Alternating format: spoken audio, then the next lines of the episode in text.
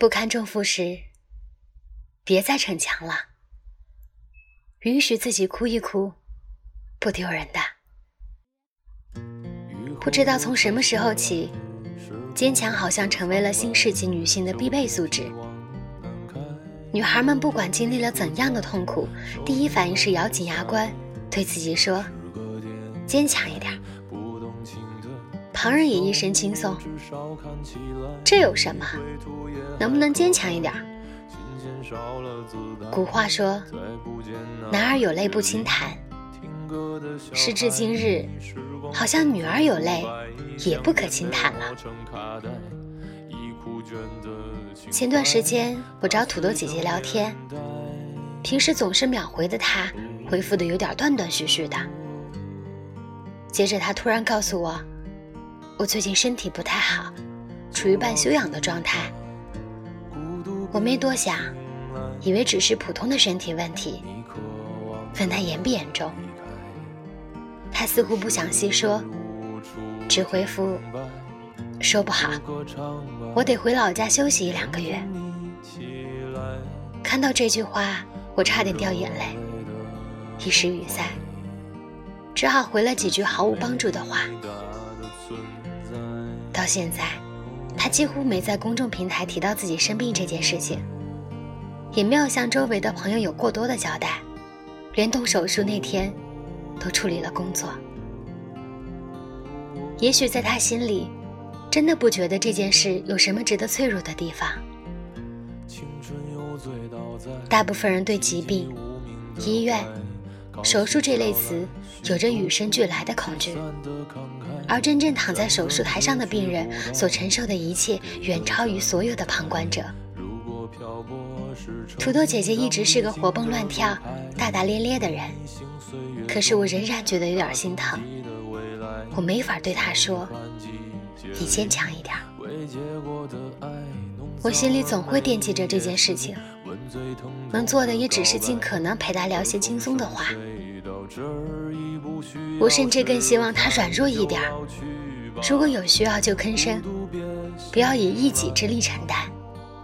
即使我能给他的，也许只是一点的安慰。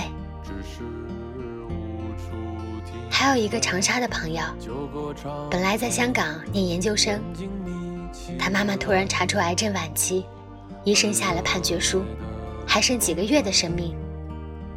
他办了退学，回了长沙。他一回家，妈妈正要说话，眼泪却先出来了。他冲妈妈摆摆手，让妈妈不必说太多。他安排好妈妈住院，事无巨细。处理得妥妥当当，每天奔波于家和医院，想着法子挤出时间挣钱。因为医药费并不是比小数目。从事发到现在，他没有在妈妈面前掉过一滴眼泪。前两天，他叫上我们几个朋友喝了一大顿酒，我们所有朋友都做好了和他抱头痛哭的准备。在心里想了千百句，也许能给他一点力量的话。那种沉重的悲痛是根本抑制不住的。他眉头紧锁，攥紧拳头，咬紧牙关，哭得发抖。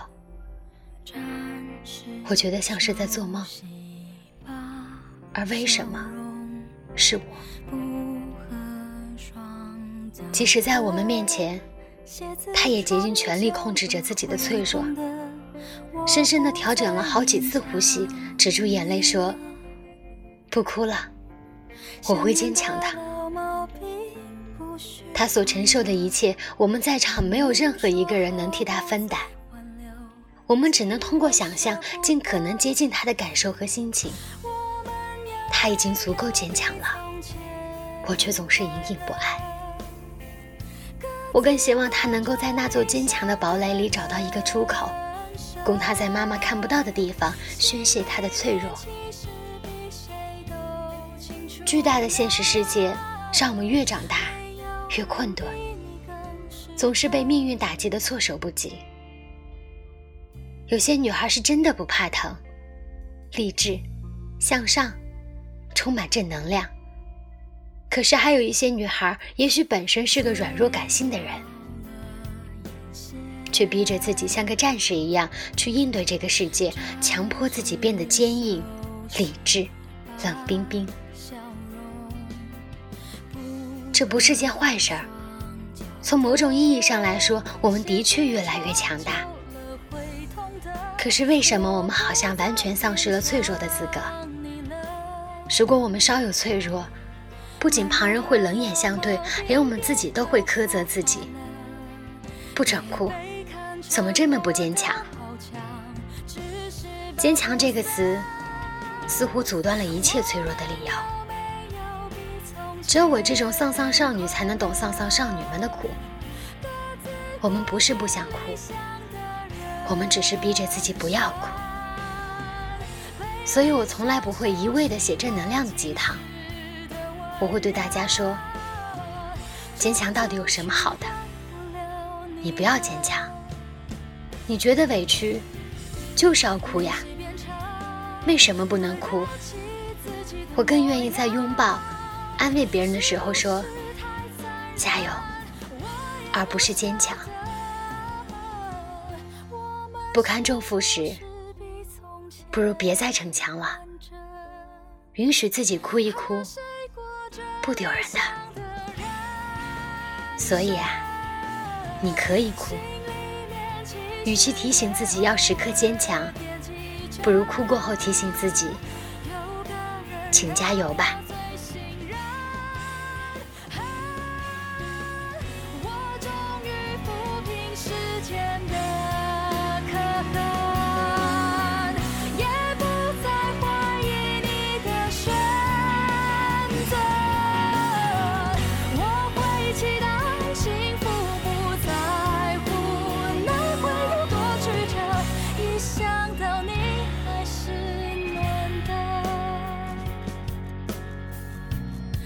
想到。